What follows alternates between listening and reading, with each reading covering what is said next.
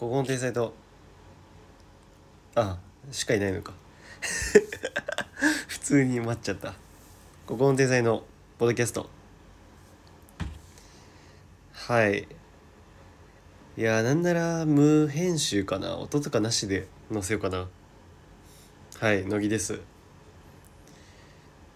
ちょっとリナッチョが、まあ、ちょっと俺も詳しく聞いてないですがしばらくできなそうなので、まあ、今回は俺一人で乃木一人でやって、まあ、次回以降はちょゲストとかを呼んでやっていこうかなみたいな考えてはいるんですがはい。まあだからひょっとしたら一人だし1時間かな。はい。でやろうと思うんですけどもまあじゃあ普通に今週話そうとしてたことを話そうかな。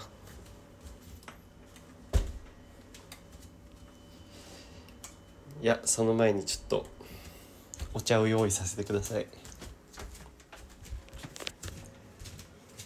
お茶じゃないな三ツ矢サイダーだな。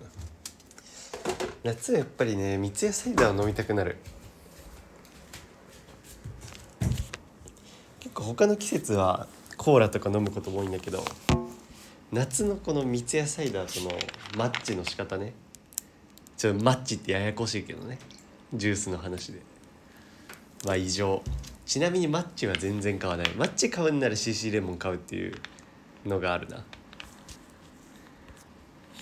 はいじゃあまあ今週の話しますか。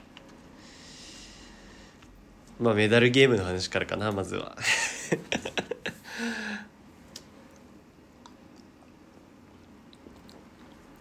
確か先週の時点でもう3回とかジャックポット当ててて、まあ、大当たりですねジャックポット。でそれがまあ何だったっけ？えーっとフォーチュントリニティあの世界遺産を巡るやつ？の確かイフリートジャックポットってやつかな？ウンディーネジャックポットイフリートジャックポットライデンジャックポットのうちのイフリートジャックポットってやつ。で1,000何枚とかだったかな。でちなみにやっぱフォーチュントリニティ俺そのこれまでにそのポッドキャストで世界遺産の映像が挟まるのがあれがうざいみたいな。何なんだあれみたいな。その意見をやっぱりごちゃんみたいなの探したら本当に言ってる人いた普通に。てか結構あれは共通認識というか世界遺産の映像がやっぱ挟まる時に本当に世界遺産の映像が挟まるだけでその何の別にそれは演出でもないわけ。そうもう単純にただ出るだけだから評判はやっぱ悪いみたいあれそうとあとはマリオのやつ。で確かイエロージャックポットっていうの当てて1,000何枚。マリオのやつはなんかよくよくその後知ったことによるとイエロージャックポットまあそれは言ったかな前回。ブルージャックポットレッドジャックポットがあってさらにゴールドジャックポットみたいなのがあってそれがもう3つとも全部のジャックポットをゲットできるみたいなやつらしいんだけど。でそのマリオのやつはジャックポット当てるのがすごいむずいんだって。まあでもそうなんかねジャックポットに行くまでが大変みたいな。で行ってからも20分の1とかなのかなあれ。だから俺結構なかなかなやつを1回目とかで当てちゃってて。実は結構奇跡だったっていう。であとなんだっけ？あれドラクエか。ドラクエのやつもまあ1400枚とか1300枚ぐらいかな。の当てたみたいな話しましたけどやっぱ、まあ、最初それで嬉しかったけど、まあ、結構その1,000枚っていうのは軽ジャックポットでやっぱりこっからはまあ4,000枚5,000枚6,000枚あたりの大大ジャックポット。でこれはもうドラクエのやつとかだとどんなに溜まってもそんなにはいかないのよ。もうその機種によるというか。でフォーチュントリニティとかだと結構いくのかな。あれだと最大確か2万とかいくんだよね。2万枚とか。その大当たりというかキャリーオーバーしてるやつを狙いたくて。で昨日メダルゲームしに行ったんだけどそうフォーチュントリニティのウンディーネジャックポットが当たってまずウンディーネジャックポットは最初に倍率抽選するのね。それがその時は確かかける1かける1かける4のどれかになるみたいなルーレットで。でかける4になったまず。なんかでもそこでかけるようになる時って逆に渋いというか当たりがそんなないからこそかけるようになるんじゃないかみたいな。って思ってたんだけどそのまま普通にジャックポット入ってでジャックポットがでもしょぼくて1030枚とかだったから4倍で4,000いくつとか。でも4,000枚ようやく出てでそうなると普通メダルゲームってあの黒い箱みたいなコップみたいな箱にで俺めっちゃ鼻詰まってんだよな謎に。ちょっとアレルギーっぽいな。ちょっと鼻かも。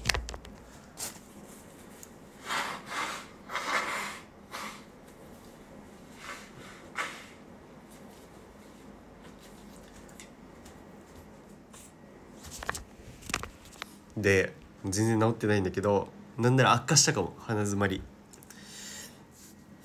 なんでだろう？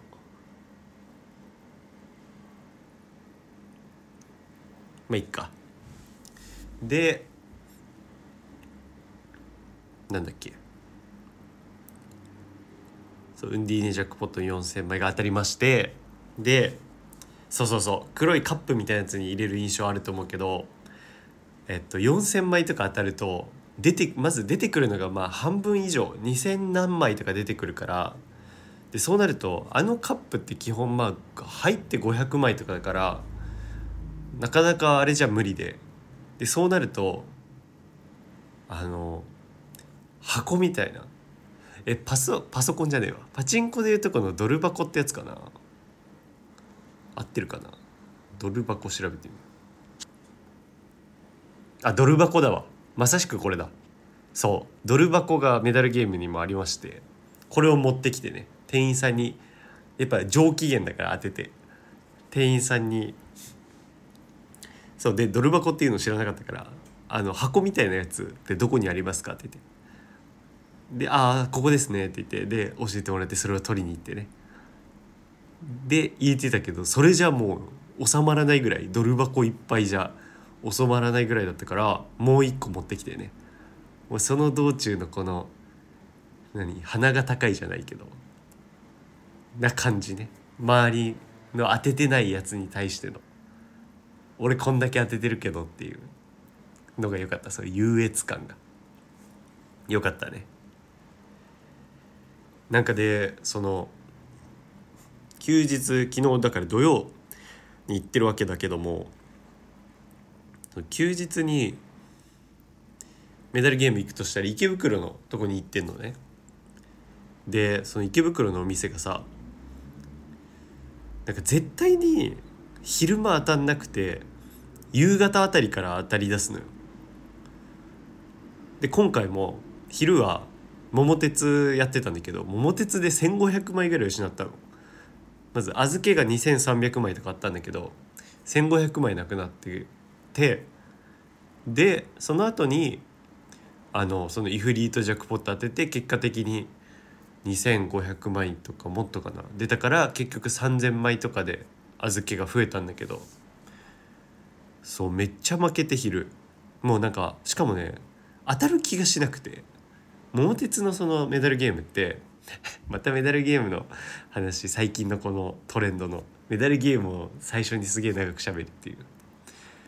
でそうメダルゲームって桃鉄の場合はあの目的地到着するじゃん。でしたらその目的地ボーナスにもらえるんだけどそれが最初は100 100億円、まあ、100億円っていうのはメダルでいうと100枚ってことなんだけどそう100億円って決まってたとしたらそれがどんどんランクアップしていくっていう目的地ボーナスが。でそのサイコロの出目によってまあその時々なんだけど例えば1と6以外を出したらその旅にランクアップしていくみたいな。でも1と6出た瞬間にそので終わりますみたいな。そういう目的地ボーナスなんだけど。で100億。で次120億。次150億とか上がったらその4段階目でボンビーボールがつくわけ。そのお金プラス。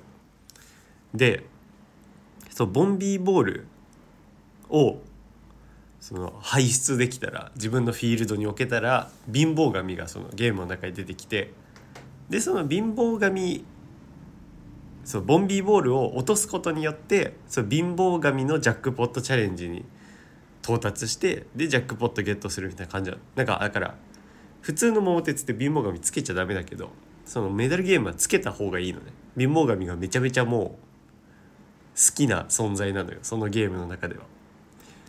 そう桃鉄と逆で。なんだけどいやそのボンビーボールまで一回も行かなくて。もう全部一発目とかでその出しちゃダメっていう2つのやつが出てもう明らかに当たらなすぎて目的地56個行ったんだけどそれでボンビーボールゼロとかだったからね。普通はこれ結構過半数ぐらい落ちるんだけどボンビーボール。ちょっとねなんか絶対あるでしょと思った。でもねそれ思ったのが休日の昼ってメダルゲームめっちゃ混むのね。そう。あの普通にあの自分がやりたいやつやれないぐらいもう全部常に全員いてで空いたなって思ったらもうそこに先にまず荷物を置いて移動するみたいなぐらいじゃないと無理なんだけどでも桃鉄とか人気だから座れてる時をずっと見ててでようやく座れたって感じなんだけどまあ昼やっぱ人多いからその分なんか設定を厳しくしないとさ当たりがポンポン出ちゃうじゃん人が多いから的なことだと思うんだよね多分。で夕方になってくるとやっぱ人減ってくるからでそこで昼間に回収した分出してるみたいなある気がすんだよね。なんかあのよく言われる話ではその機械の設定を1日の中で変えることはしませんっていうわけ。で、まあ、それも本当かいいなって思いつつ、まあ、でもそうだとしましょう。てかあとは何なら最近はなんかメダルゲームはそうなんていうの会社？そのメダルゲームのそう機械を作った会社から来てから全く設定をいじりませんみたいな。そんなことも言われたりするんだけれども。でもまず、まあ、どちらにせよ休日厳しくとかはしてると思うんだ。設定を。でただもう一つある設定としてねこれ全部俺の妄想ね。もう一つある設定としてそのやっぱりメダルをあまりに取りすぎてる時はメダルをその後に出す時期が絶対まあ回収期放出期みたいなあるとは思うの。じゃないとやっぱバランスが良くないから。そう。であのまず休日は設定が厳しいから昼間多分みんなからめっちゃメダル取りまくるから自然とその放出期になるんじゃないかなっていう夕方に。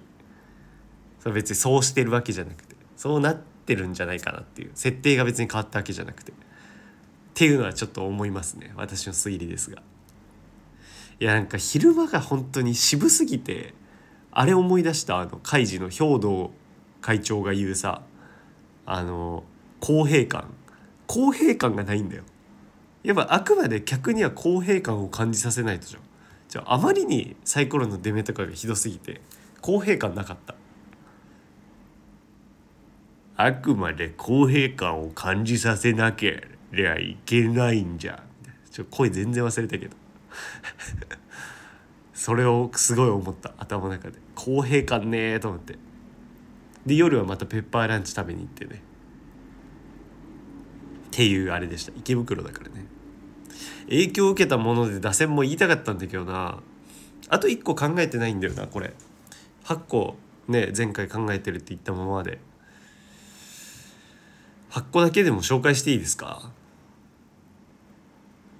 まあ、打線というか順あでもランキングもつけてないからまたいつかにしようかな。いや今やるか。ちょっと編集してじゃあちょっと今考えシンキングタイムに入ろう。で多分ここからいきなり飛んで発表すると思います。はいできました。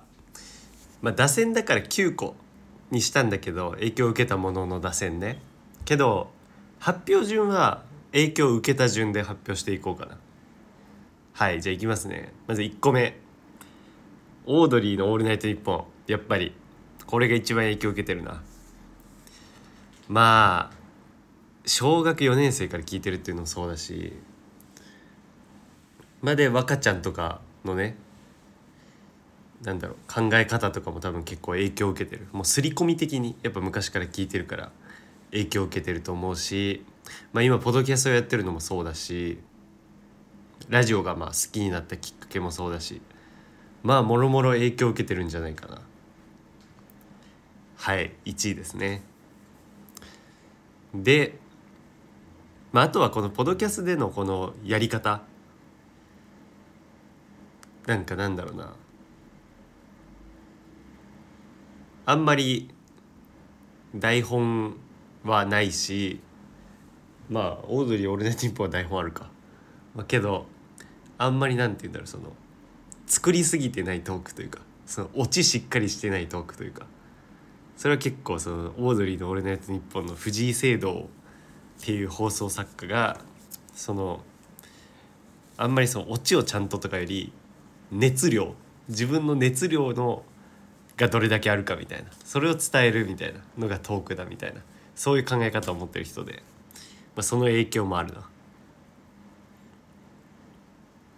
俺ちなみにねリナッチョにも言ってないけどその藤井聖堂さんに俺あのこのポドキャスト売り込みをかけたのよ。なんかその人若手発掘みたいなことを昔しててその時に若ちゃんと出会ってんのよ。そうだから結構マジでいいんじゃねと思ってさ。であと藤井聖堂に絶対刺さると思うんだ俺。そう自信があったからさ送ったんだけどなんかフェイスブックで送ってさてかねあのツイッターってさなんか認証アカウントじゃないと DM 送れなくね？あれ困るんだけど。そのために月1,000円払うのもなんか嫌だしな。なんか多分あの人ツイッターはめっちゃやってんだけどフェイスブック多分しばらくやってなくて分かんない。見て無視なのか見ててなくて無視か分かんないけど返信が来ません。で、えー、2位がクイズタレント名鑑とまあスター名鑑とかもそうだな。まあてか藤井健太郎系か？まあでもまあ要するにクイズタレント名鑑か。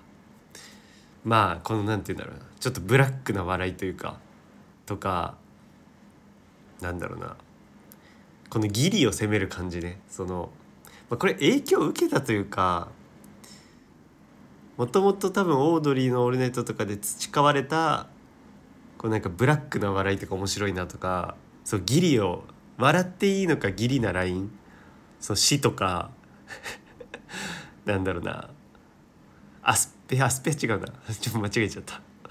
えっとなんだろうな。まあ義理あ例えばなんかまあだから先生をいじってない風にいじるとか。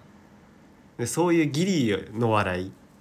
っていうのが多分培われててそこにすごい拍車をかけたというかし刺さったみたいな感じかな。クイズタレント名鑑は過去やってたテレビで一番面白いんじゃないかなと思ってるから是非復活してほしいけど時代の流れとかを考えると復活する意味がわからないね。明らかに逆に進んでるから時代が。はい。そうだから俺タレントメイクを見てたから淳の評価が高いんだよね。田村淳の。いや淳もねミセスと似てるわ。嫌な人間なのはわかる。なんかあの自分の配信でなんかアンチコメントとかする人に「ああじゃあ電話しましょうよ」みたいな言うとことかなんか政治的コメントとかなんかちょっと嫌なとこもあるよ。なんかそのちょっと幼稚というかさ。だけどタレントメーカーの司会やってる時に拾う能力がすごい高かったから俺は淳の評価が高い。はい。で2位ですよ。2位でそう。で3位がまあ、えー、バナナマンかな。バナナマンはまあ主にバナナムーンラジオになるけどやっぱりラジオはなんか影響を受けやすいというか結構その深い人間性の話とかもしてるからだしまあこれ思春期とかに聞いてたから結構考え方として影響されやすい感じはある気がするな。ラーシタの考え方とか。うん。まあバナナマンはあとはあれも好きだしね。あのなんだっけ。パシフィックヒムとかさ。とかそんなバカなマンだっけ。でやってたパシフィックヒムとか。あとあれも見てたな。バナナマンのあのバナナファイヤーとか。バナナステーキとかそのトーク系のやつも見てたな、まあ、だから影響を受けてますね。で4位がまたテレビ番組なんですけど竹山いじりシリーズですね。あの竹山芸人辞めるってよとかあと何があったっけ？いろいろあるよな。竹山のやりたい100のこととか竹八先生とかいろいろあるんだけどその竹山いじりシリーズフジテレビオンデマンドにあるかな。これもまたその義理を責めるというか、まあ、いじりが好きなんかもな。ままた竹山のそのなんだろうな軽いいじりじゃないというか。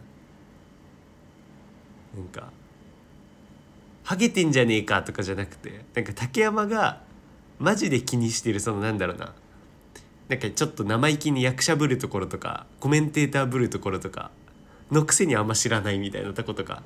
そういうとこをいじる。本当に嫌なだろうなっていう。そこにプライドを持ってそうなとこをいじるのがいいっていう。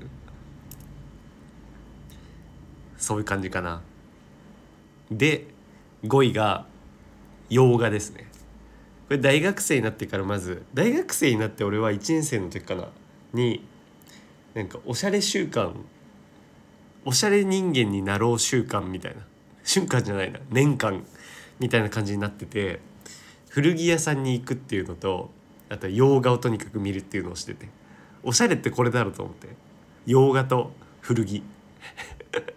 今考えるとめっちゃダサいんだけどだろうと思ってたからその2つをとにかくやっててで古着は結局あのしばらくは結構本当にハマってたけど結局古着っておしゃれじゃないね。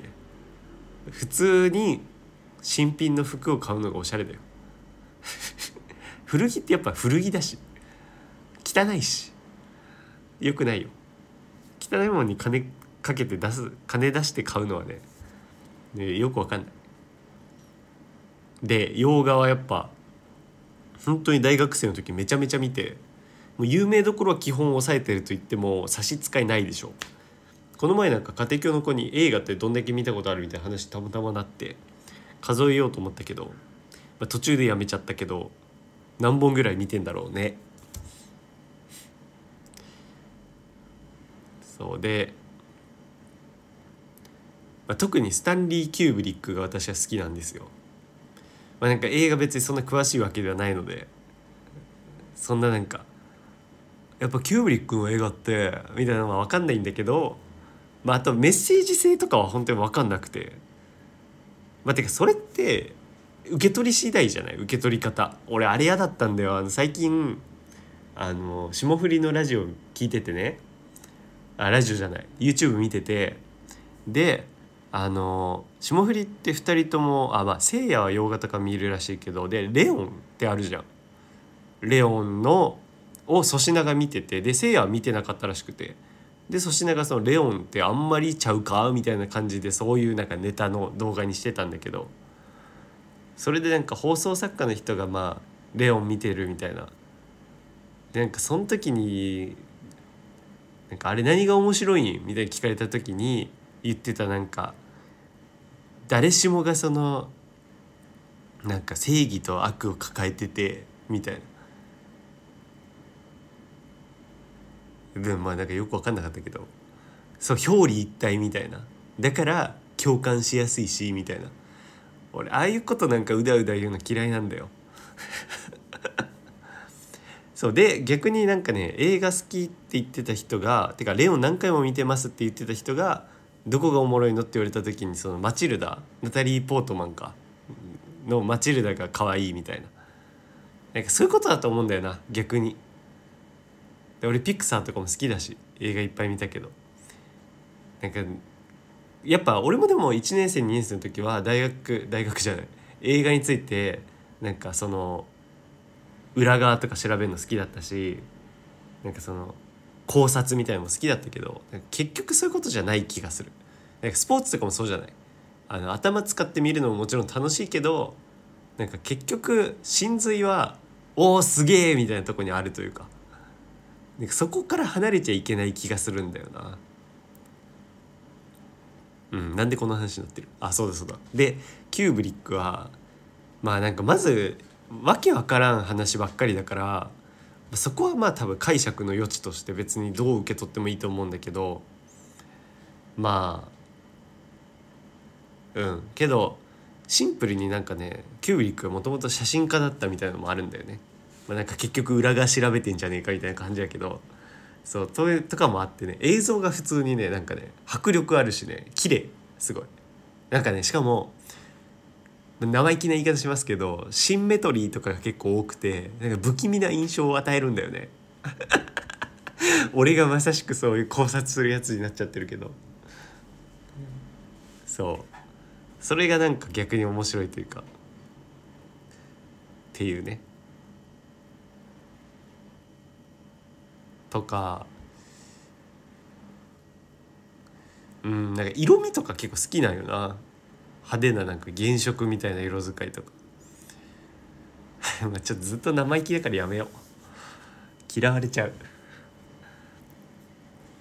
で6番がいやあとねキューリックの そのメッセージ性の部分で言うとね俺はねなんかね本能みたいな人間の。っていうのを肯定してててかまあそれが普通にそれを否定する世の中を批判してるというかな気がするんだよね。個人の感想ですよ。映画好き怖いからなすぐ叩いてくるから。なんかその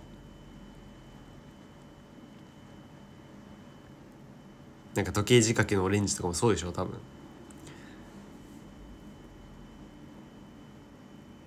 なんか人間ってこれが当たり前なまあまあジェンダーの話とかもそうじゃない？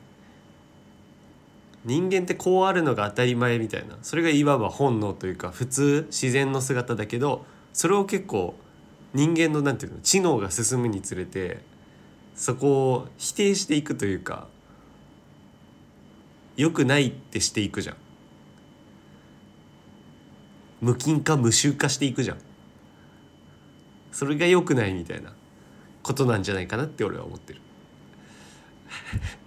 じゃやっぱ一人だとちょっと哲学になっちゃうんだよな。まあ一人でボケるわけないからね。そんなにおかしくないから。そのおかしい人じゃないから。はいで5位までいきましたね。で6位はコロコロコミックね。コロコロコミックっていうんだっけあれ。コロコロ？うん。コロコロはきっと影響を受けてるね。やっぱ小学生の時すごい好きだったから俺。なんかそのみんなまあコロコロとか読んでたけどまあその中でも俺は結構熱狂的に好きだった、まあ、ケシカスくんペンギンの問題ゴゴゴ最勇気デンジャラスじいさんえー、あと何がある、まあ、そこら辺は全部買ってたしね。あの漫画を。ドラベースだと。そう。もう普通に好きだったな。だしその漫画を買うのが昔からもう趣味みたいな感じだった。お小遣いとかお年玉とかで漫画買ってたからね。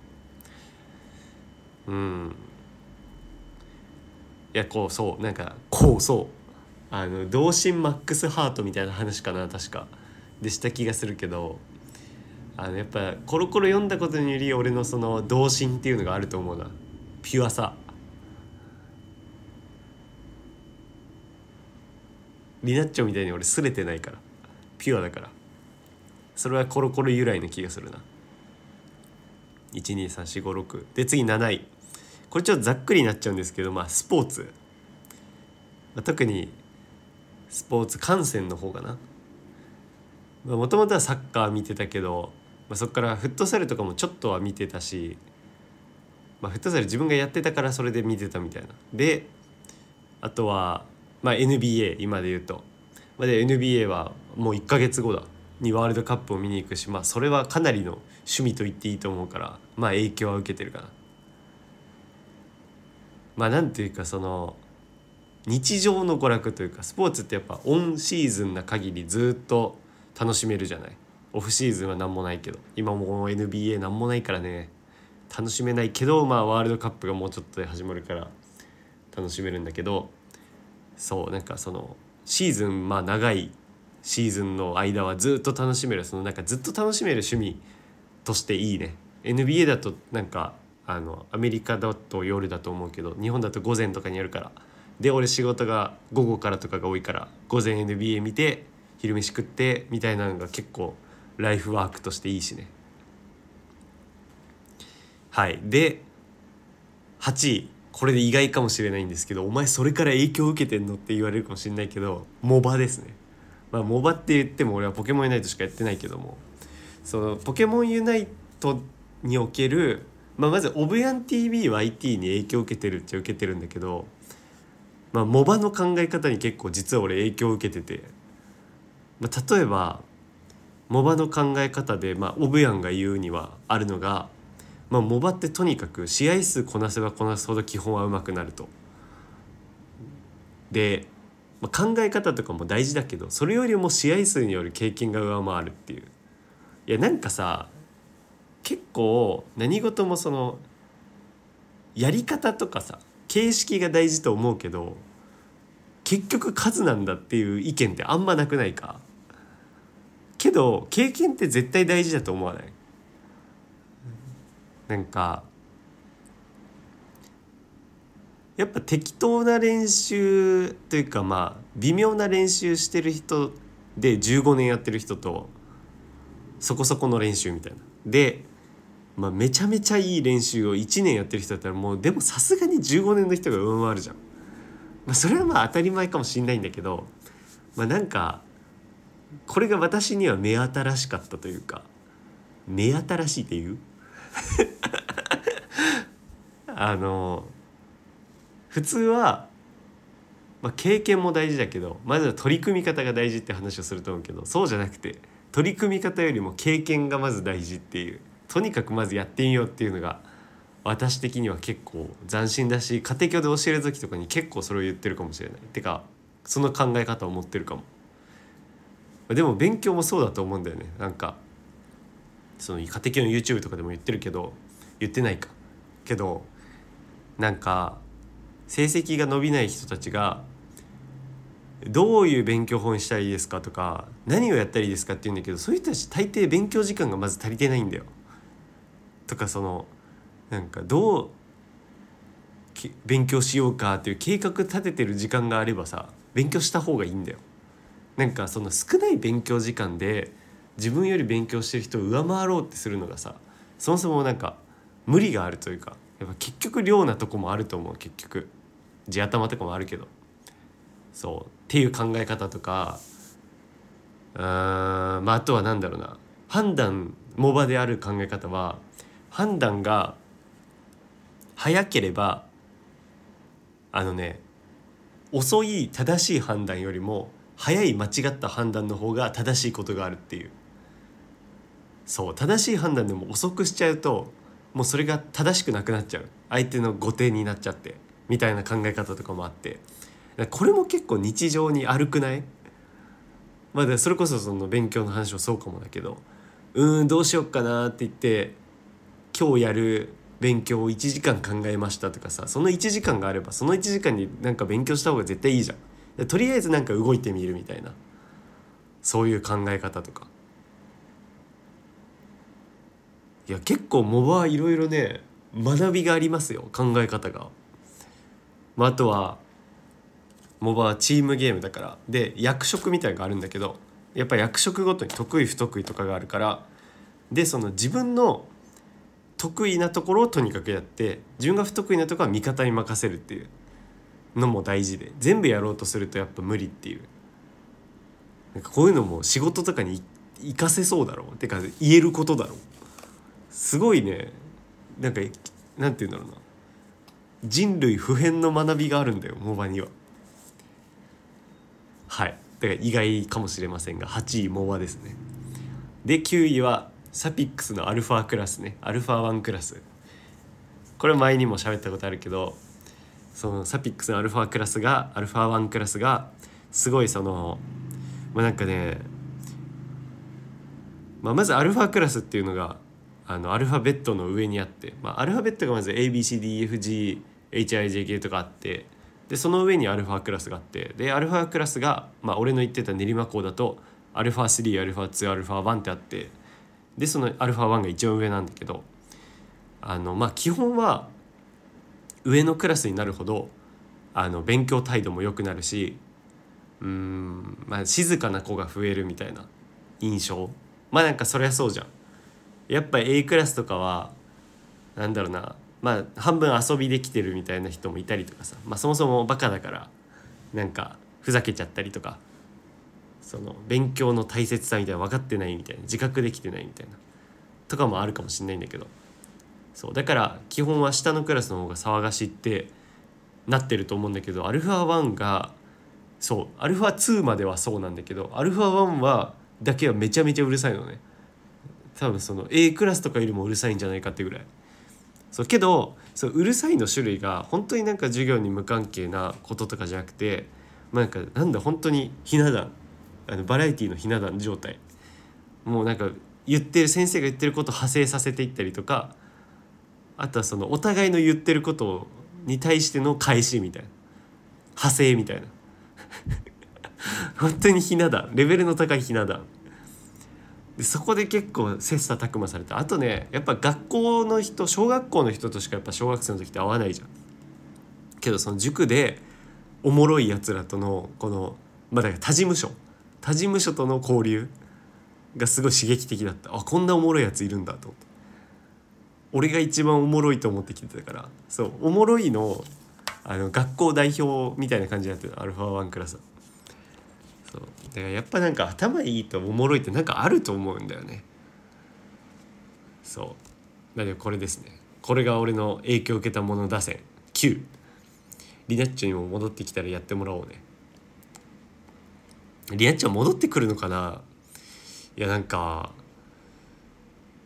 パソコン壊れたも言ってたけどさあのツイッターでさなんかさ心が死んでいるみたいに言ってたじゃん。であの詳細は俺も何も聞いてなくて。だからみんなと同じ状態なのねその情報的には。だから本当に何も分かんないのよその今週だけできないみたいな。話なのか。ずっと1ヶ月とか2ヶ月とかできないのかも分かんないし。まあとは何？まああと土曜そう本当はメダルゲーム一緒に行く約束してたんだけどなんかそれも無理だわみたいな感じだったからそれもまあそう一人で行ってだしまあってことは結構長期離脱なのかなっていうそうてかあと理由言わないのよ。そうだからは理由も分かんないからさ何とも分かんないって感じ。であとは今週話すことはあでもねあの俺ドラクエ またメダルゲームの話するけどドラクエのメダルゲーム面白いみたいに言ってたと思うんだけどあのでもメダルゲーム好きには評判が良くないみたいな。その理由がねちょっと分かってあのやっぱ飽きるんだわ。あのシンプルだから。ででもシンプルだから初心者にとってはいいんだよ。けどシンプルだからゆえに上級者には上級者メダルゲーム好きには飽きられる。でメダルゲーム好きはやっぱめちゃめちゃメダルゲームするから飽きないっていうのがすごい大事なの。それが分かった俺。なんか単純にはおもろい分かりやすいじゃなくて飽きないってとこにあの人たちは何ていうの重点を置いてて、まあ、だってメダルゲームってあのゲームほどあの普通のピコピコゲームほどとかアプリほどいっぱい出るわけじゃないし頻度が。だしなんかそれでしばらくそれで遊ぶわけじゃん。てか飽きないってすごい大事なんだよ。そう。だからそもそも初心者向け上級者向けっていうのはもう自然と変わっていくのかな。やっぱ初心者の人は分かりやすいシンプルなのがいいだろうし上級者の人はその手の込んだ複雑なやつがいいだろうし飽きないやつ。そうだからそこちょっと難しい問題だよなと思ったけどで俺もちょっとそっちの気持ち分かってきた。なんか確かにメダルゲーム好きが好きっていうようなゲームの方がなんかバリエーションがあるというかね。やっぱドラクエとかはあれなんだよ。ボール落としてボス挑んでの繰り返しだから結構作業なんだよもう。っていうのは思ってきた。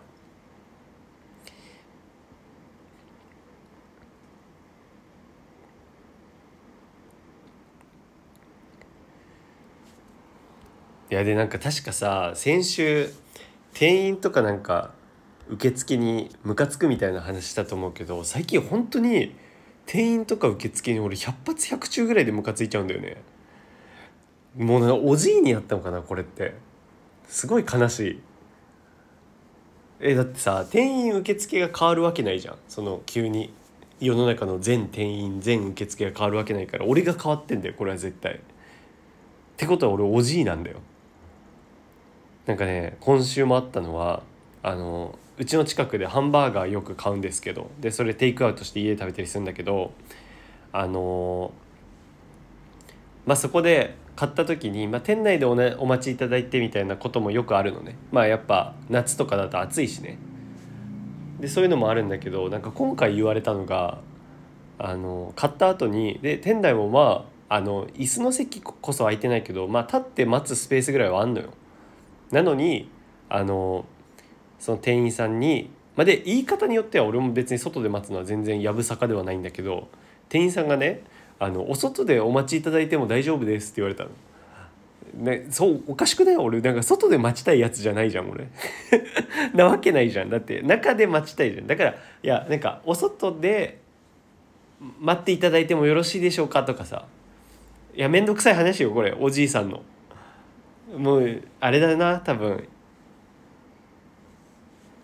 意地ダビ世代は本当に嫌だろうなこんなおじけどあのそういうとこは気になっちゃうんだよね。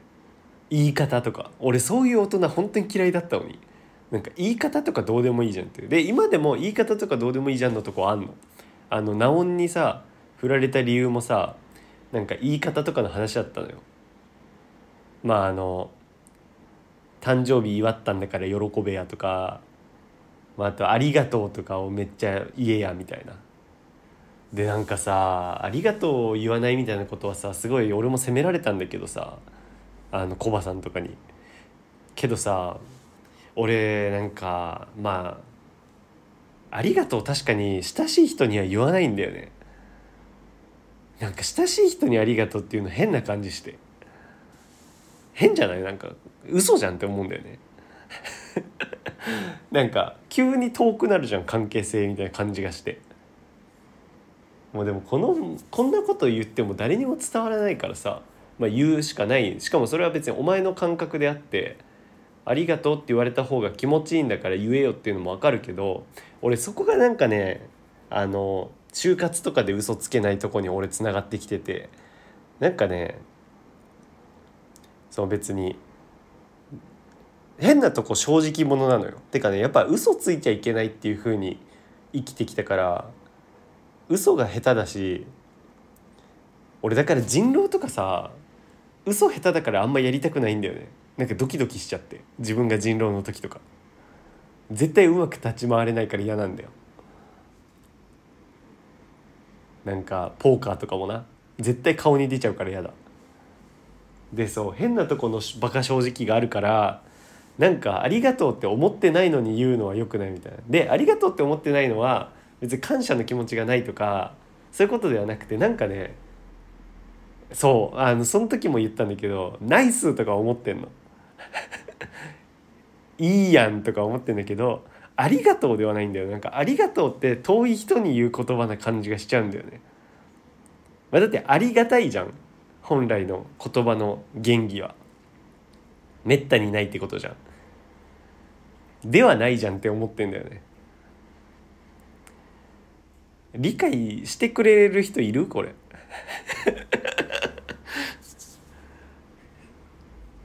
ていうね。まあでもそのナオンの話は本当に合わないなと思った。まあその「ありがとう」の話は俺がおかしいっていうのは分かるんだけど「ありがとう」言わない俺が悪いっていうのは分かるんだけど。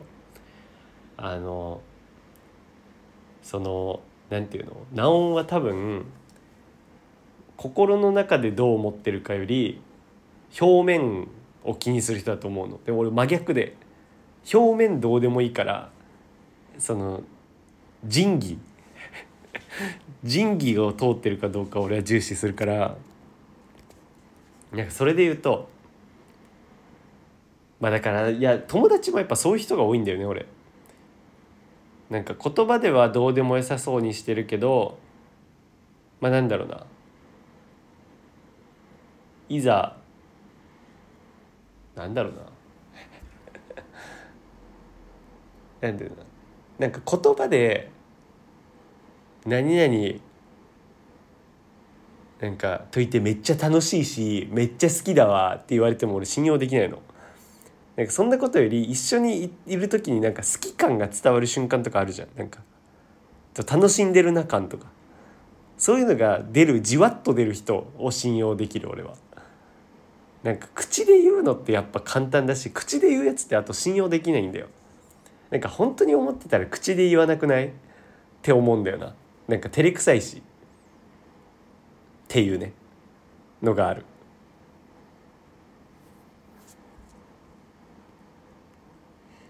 いやあと感動したのはあれだな。ダビのあの前回のノイズキャンセリングの解説だな。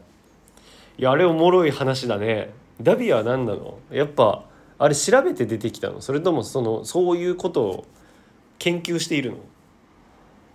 それとも普通に高専行ってる人とかだと当たり前の話なの？あれ。なんかね結局ノイズキャンセリングの仕組みは仕組みというか俺がそのメダルの音とかあの電車の何レールがキーってなる音とかモスキート音とか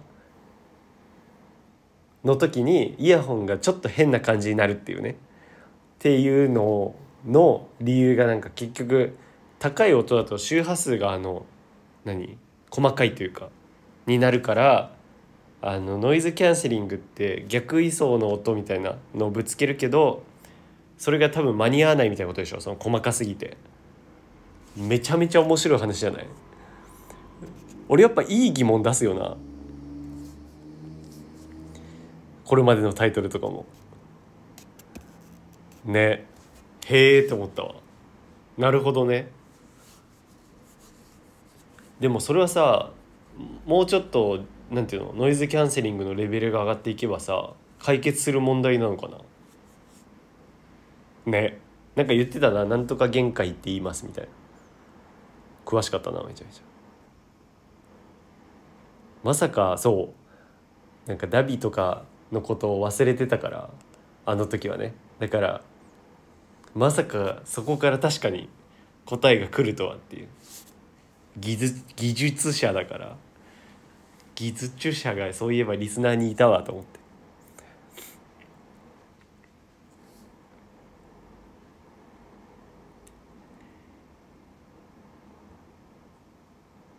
まあ、あと昨日カラオケ行ったんだよね。そう。昨日メダルゲーム行く。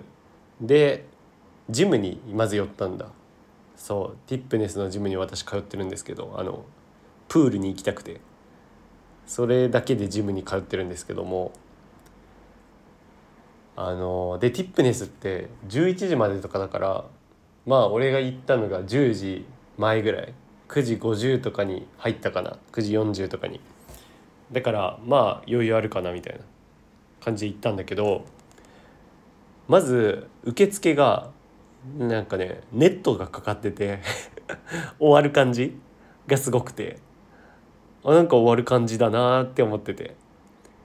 ででも別にそこでその何店員さんじゃないけど何て言うんだっけジムの人がいたんだけどインストラクターインストラクターではないか分かんないけどそうジムの人いたんだけどまあ、特に何も言われなくて、まあ、だから別にあ結構早めから片付けの準備するんだなとか思って。とかなんなら最後の1時間ってあんまり人減らしてとかなのかなとか思ってて。で、まあ、4階に更衣室あるから4階まで行って。でその時も更衣室もなんかね終わってる感じの人が多いの。これから帰りますみたいな。でここでさすがに俺も思ったよ。あれ？終わる時間？みたいな。でもスマホ見たらまあまだ10時前。で確かに俺それまで時間あんま気にしなくて。そうだからひょっとしたら11時とかなのかなと思ったんだけど、まあ、10時前だからまだ平気だよなと思って。であとね俺のことすごい凝視してくるおじさんもいたんだけど、まあ、凝視してくるおじさんってたまにいるからそういう人かなと思って、まあ、特に言われるわけでもないから。なんだけどまあ結論から言うと土曜は10時に閉まるらしくてジムが。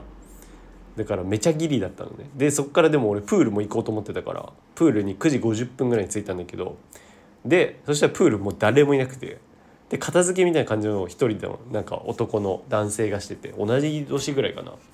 がしてて。でその人に「えまだ時間って平気ですよね?」って言ったら「あの土曜は10時に閉まるのでもうあとちょっとですねみたいな。だから時間あんまりないんですけどみたいに言ってて。でもなんか行けなくもないみたいな返答だったからじゃあちょっとだけいいですか？みたいに言ったら「あいいですよ」みたいな。多分その人すごい優しくて。まあその10時にあの終わる感じ。10時までに閉館できればみたいな。だからまあ5分ぐらい泳いで帰ろうかなと思ったんだけど。でまあ実際ちょっと泳いで。まあでもちょっとっつっても本当に 100m ぐらいかな合計。4往復とかで終わっちゃったんだけど。4往復じゃないわ。2往復か。で終わっちゃったんだけど。でめっちゃ急いで髪も乾かさずに出たかな。もうタオルで拭いただけで。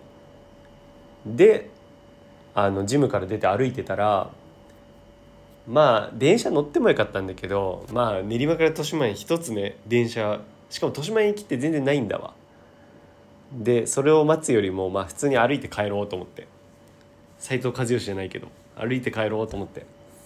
で歩いて帰ってたの。で俺長いあこれちょっと個人情報すぎるか。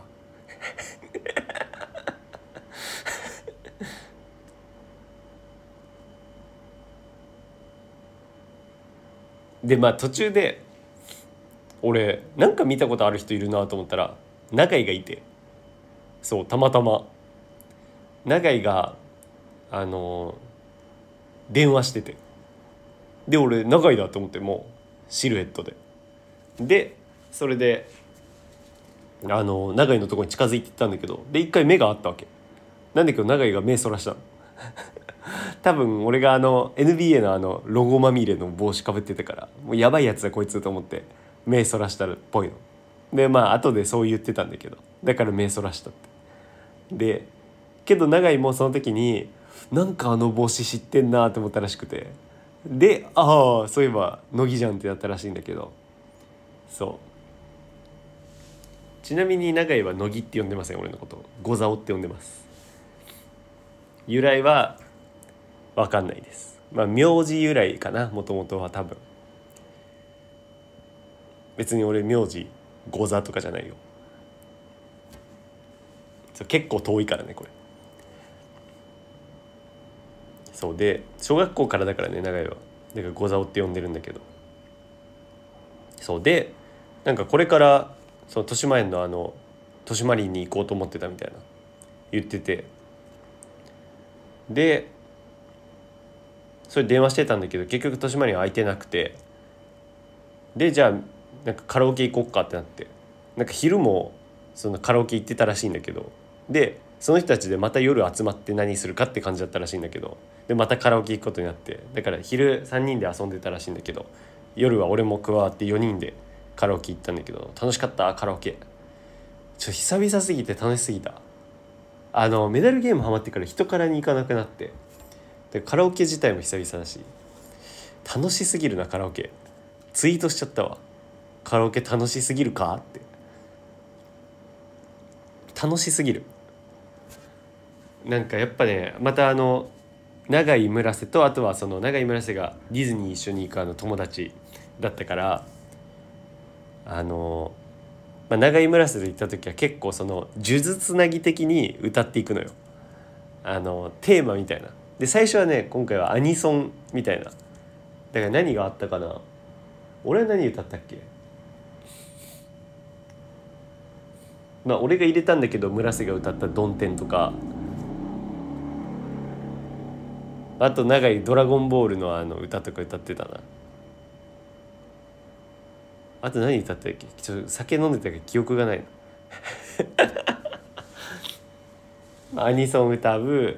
であとはああで最近の歌ってたなあの。最近のやつ「ピースサイン」とかさ。歌ってたなそういえば。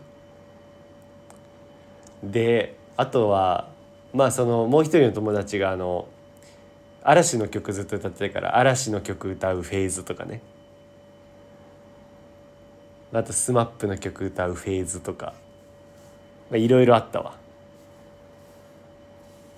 で最終的に2時までとかいたんだけどみんなさその近所だから終電なくて。終電という概念が。だからいつまでも入れて。で1時の時に1回まあ1時間延長した上で1時間だあ違う違う違う。もともと1時間であの入ってて。で1時間延長してっていう時点で1時間だあ1時だったのね。俺何回間違えるのこれ。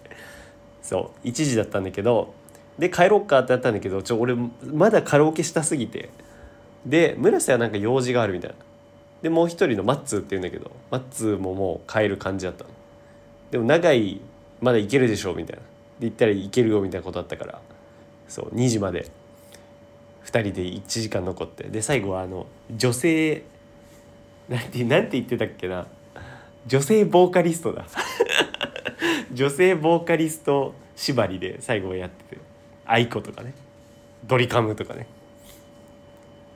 椎名林檎とかでやってたわ。楽しかったわ。まあいきなりだけどさ花火大会に行くのは田舎者だよないや花火大会に行くのは田舎者だなと思う。あのね都会者だとまず中高生の時に行くのよ。都会者からさせてもらうとね。あの田舎者リスナーに言いたいのは花火大会は絶対行くなよ。何にも面白くないからあれ。であのね東京には何個か罠がある。花火大会はその一つ。であとは池袋渋谷新宿も罠。何にも面白いもんない。嘘だけど面白いものもあるんだけどやっぱ汚すぎてね街が。テンション下がる。意外とその微妙な駅に行った方が美味しいお店とか。あのねあとね池袋渋谷新宿に美味しいお店なんてないよマジで。そこは信じてほしい。絶対微妙な駅の方が美味しいお店あるからね。でそう。あのね都会のね都会のね人間は中高生でまだ花火大会とか行くわけ。男女でね。でそこでやっぱそのまあもう人混みね。もう駅からの人混みよ。身動き取れないほどの。電車もそうだし。とやっぱ夏だからもう汗ね。めっちゃ暑いし。であと場所取りね。熾烈な。もうすでに場所めっちゃ取られてるし。でなんなら隅田川はさ今もそうなのかな？今もそうだと今だって人数めっちゃ多かったんでしょ？昨日のやつ。だったならなおさらだと思うけどなんか隅田川って確か定点で見るのがあんまないよね確か。なんか席取らないと確か。その何？予約しないとなくて。他は全員歩いて多分見るのよ。あれマジで何もないからね。もうただ人混みに埋もれながら人人人の間で見る花火なんかがいいわけないから。でね足立のね花火はね昔行った時ね千住？足立？の花火はねまああの芝生で見れたりもしたけど、まあ、それもねいいもんじゃない。花火ってね意外といいもんじゃない。あのそれはスカスカのとこでねだから見るとしたら田舎の花火がいいよね。まあね田舎の花火も今は人集まっちゃうんだろうななんか有名になっちゃってて。面白くねえよな。やっぱ人混みがあると何にも面白くない。風情などないからね。人混みあるところに。あんなに人がいて風情あるわけないから。もうただ花火が定期的にドゥンドゥンってなってあの心臓ドゥンドゥンするだけ。あとあの付近のマンションのガラスに反響するだけ。でピカーってなるだけ。であの花火も大体知れてる。花火なんて。ドゥンってやった後にパラーってなるやつかなんかパチパチパチパチってなるやつかとかぐらい。あと途中で色変わるやつぐらい。そんなもん、まあ、あとはなんかモンスターボールみたいなあの上下で色分かれててうわモンスターボールみたいっていうだけ。あとはキャラの顔になっててあ何々じゃんってなるだけ。くだらない。花火はだからどうせならあれがいいよね。あの友達となんか手持ち花火とか。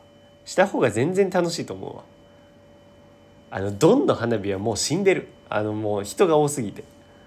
あんなもん何にも面白くない。花火はもう江戸まで。もう今の花火は価値ない。